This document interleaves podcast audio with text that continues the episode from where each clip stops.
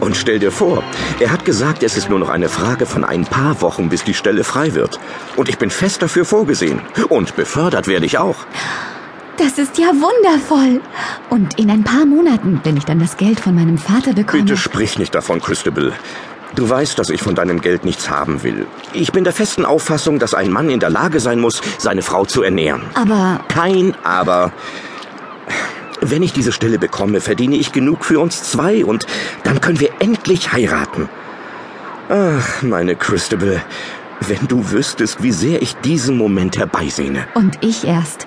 Ich kann es gar nicht mehr erwarten, endlich von meinem Bruder wegzukommen.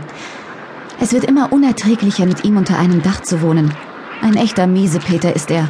Verdirbt einem einfach jede gute Laune mit seiner blöden Münzsammlung. Wenn unsere Kinder nach Arthur kommen, gebe ich sie gleich zur Adoption frei, das sage ich dir. Das kann ich mir kaum vorstellen. Bei der wundervollen Mutter? Du bist süß, Philipp.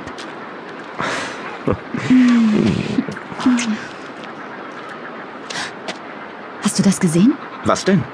Da, hinter den Dünen. Da war jemand. Ich sehe nichts. Er ist ja auch sofort wieder verschwunden, als ich hochgeschaut habe. Er? Ja, ein Mann. Ganz in Schwarz. Das bildest du dir ein. Hier am Strand ist unter der Woche kein Mensch. Keiner außer uns zwei Hübschen. Übrigens habe ich eine Überraschung für dich. Für mich?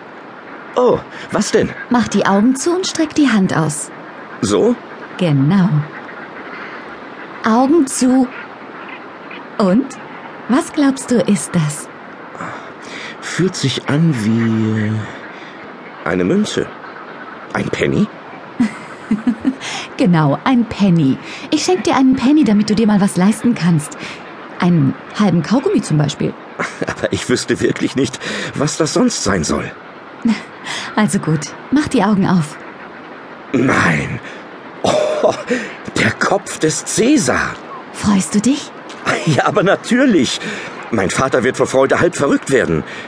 Wie hast du denn Arthur dazu gebracht, diese Münze endlich rauszurücken? Ich habe doch alles Mögliche versucht, um sie von ihm zu bekommen. Nun ja, sagen wir, manchmal muss man sich die Dinge einfach nehmen, die man haben möchte. Was soll das heißen? Christabel, du hast sie deinem Bruder doch nicht etwa gestohlen. Nein, das heißt, nicht direkt. Sie lag auf der Fensterbank. Er muss sie da vergessen haben. Oh, Aber Christabel, so geht das nicht. Wie viel wird sie ihm schon bedeuten, wenn er sie einfach auf der Fensterbank vergisst? Dein Vater dagegen hat sein ganzes Leben lang versucht, diese Münze zu bekommen. Er wird sich wahnsinnig darüber freuen. Trotzdem, das geht so einfach nicht. Die Münze ist wertvoll.